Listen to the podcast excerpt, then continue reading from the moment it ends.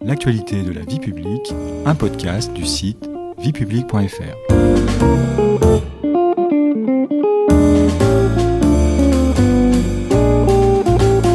Bonjour à tous, bonjour Stéphanie. Bonjour Patrice. Au début des années 1980, la France, à l'époque un des États les plus centralisés d'Europe, va engager une profonde transformation administrative, la décentralisation. L'actualité de la vie publique vous propose, dans une nouvelle série, de revenir sur les différentes réformes qui, en l'espace de deux décennies, ont modifié le fonctionnement et les pouvoirs des collectivités territoriales. Au sommaire de cet épisode, 1982-1983, les lois de fer, l'acte 1 de la décentralisation.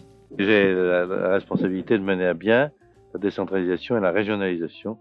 C'est une tâche immense dans un pays aussi centralisé que la France.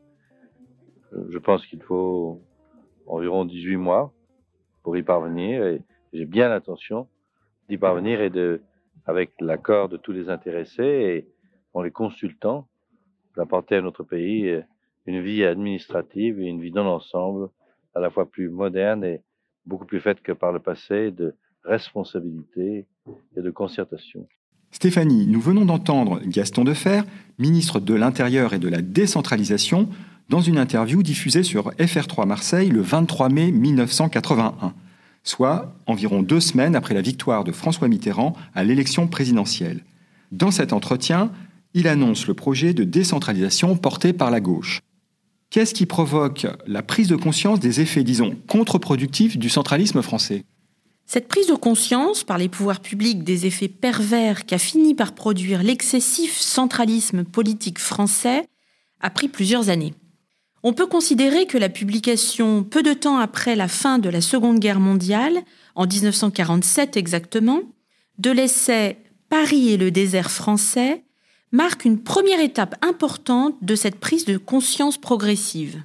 Dans cet ouvrage, qui va passer à la postérité, hein, il sera réédité plusieurs fois jusqu'en 1972, et devenir la Bible de la décentralisation, le géographe Jean-François Gravier dresse le constat d'une France totalement déséquilibrée entre une région capitale au poids écrasant et une province qu'il qualifie de belle endormie, dépourvue de pouvoir et en manque total de dynamisme.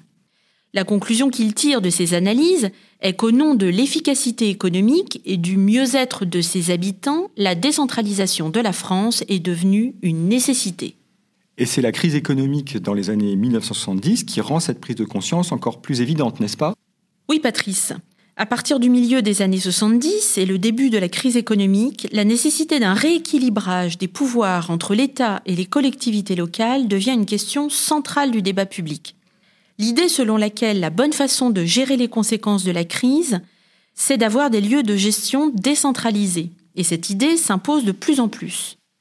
En 1976, le rapport Guichard dresse le constat d'une sclérose du fonctionnement de l'État et en 1978, le directeur des collectivités locales au ministère de l'Intérieur dresse un constat sans appel, en déclarant, je le cite, L'État fait trop de choses et à force d'être omnipotent, il devient impotent. Et Stéphanie, c'est la victoire de la gauche et l'arrivée de François Mitterrand à l'Élysée en mai 81 qui va lancer le mouvement de décentralisation. Tout à fait. La décentralisation était une des grandes promesses de campagne de François Mitterrand. Il y avait au sein de la gauche une volonté politique forte d'accorder une autonomie plus importante aux collectivités locales. La réforme sera mise en œuvre très rapidement. Symboliquement d'abord, au moment de la formation du gouvernement, le ministre de l'Intérieur devient aussi celui de la décentralisation. Son premier titulaire est le maire de Marseille, Gaston Defer.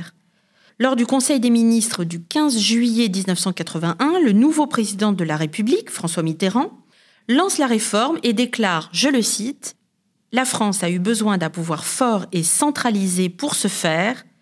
Elle a aujourd'hui besoin d'un pouvoir décentralisé pour ne pas se défaire. Quels sont, Stéphanie, les principaux changements introduits par les lois de décentralisation?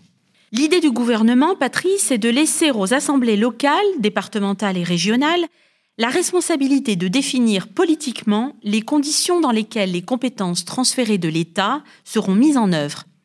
Comme le déclare Gaston Defer, j'ouvre les guillemets, La démarche adoptée consiste à faire confiance aux élus locaux pour qu'ils déterminent et appliquent les solutions appropriées aux problèmes auxquels ils font face. Je ferme les guillemets.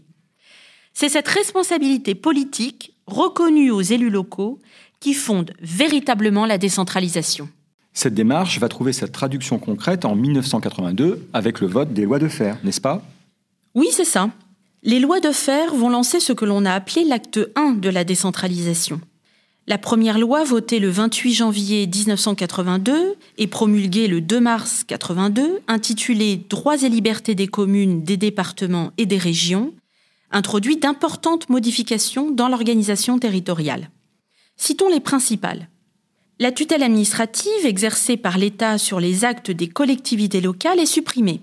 Celle-ci est remplacée par un contrôle de légalité a posteriori par le juge administratif. Ensuite, la région devient une collectivité territoriale à part entière, dotée d'un conseil élu au suffrage universel et d'un exécutif. Le pouvoir exécutif du département et de la région est confié au président élu du Conseil général pour le département à la place du préfet et du Conseil régional. Et enfin, la tutelle financière est remplacée par un contrôle budgétaire a posteriori. Et quel est le contenu des lois votées par la suite?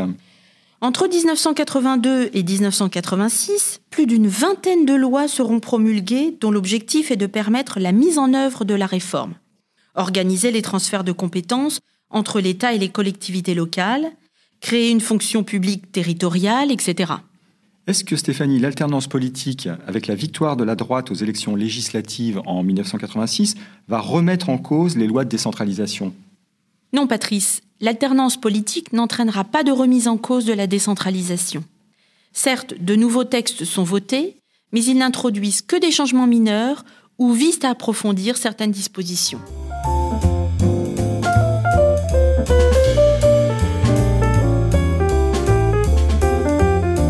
Merci beaucoup Stéphanie. L'acte 1 de la décentralisation a été le fruit d'une volonté politique forte qui consistait à faire confiance aux élus locaux et à accorder ainsi plus de place à la démocratie locale.